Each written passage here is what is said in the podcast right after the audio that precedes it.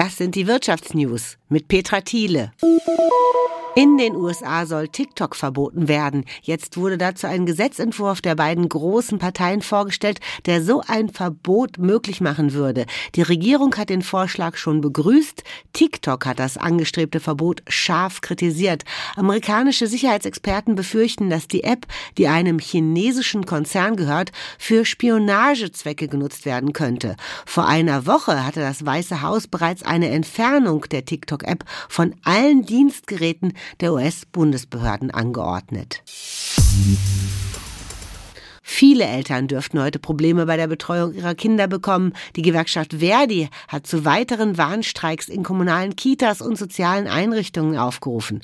Torben Ostermann mit Einzelheiten. Ebenfalls betroffen sind mehrere Städte in Bayern, wo Beschäftigte in Kliniken und der Stadtverwaltung die Arbeit niederlegen.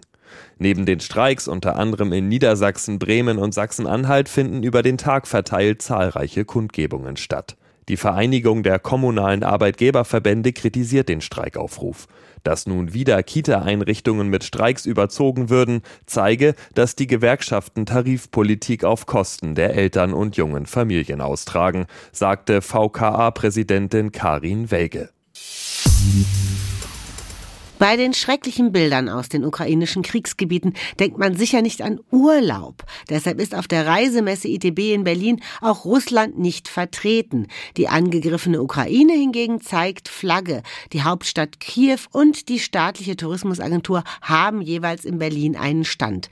Unsere Reiseexpertin Tamara Land war dort. Es ist nur ein kleiner, recht unscheinbarer Stand in Halle 4. Be brave, support Ukraine steht in gelben Lettern an der blauen Wand. Seid mutig, unterstützt die Ukraine.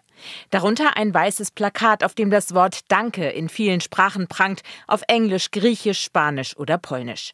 Wir sind nicht hier, um Werbung für Urlaub in der Ukraine zu machen, erklärt Mariana Oleskiv, die Vorsitzende der staatlichen Tourismusagentur. As you can see here in our booth, we don't say welcome to Ukraine or visit Ukraine or anything like that. Wir sagen hier nicht besucht die Ukraine, wir sagen unterstützt uns. Die ukrainische Tapferkeit braucht eure Stimme. Uh, we say be brave, support Ukraine. Ukraine and that Ukrainian bravery needs your voice. Mit schwarzem Filzstift haben schon etliche Besucher auf dem Plakat ihre Solidarität bekundet. Viel Liebe, stay strong steht da oder The USA stands with you, die USA stehen an eurer Seite. Die Ukraine sei hier, um sich dafür zu bedanken, sagt Mariana Oleskiv, aber auch um Partner für die Zeit nach dem Krieg zu finden. We need to first of all help promoting it when it's safe again to travel, when it's open again for traveling.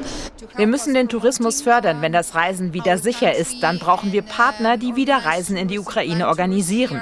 Und wir brauchen Unterstützung beim Wiederaufbau.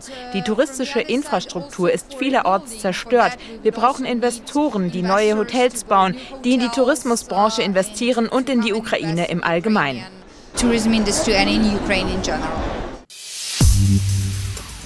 Und das waren die Wirtschaftsnews, für dich zusammengestellt vom SWR. Hier erfährst du zweimal täglich das Wichtigste aus der Wirtschaft.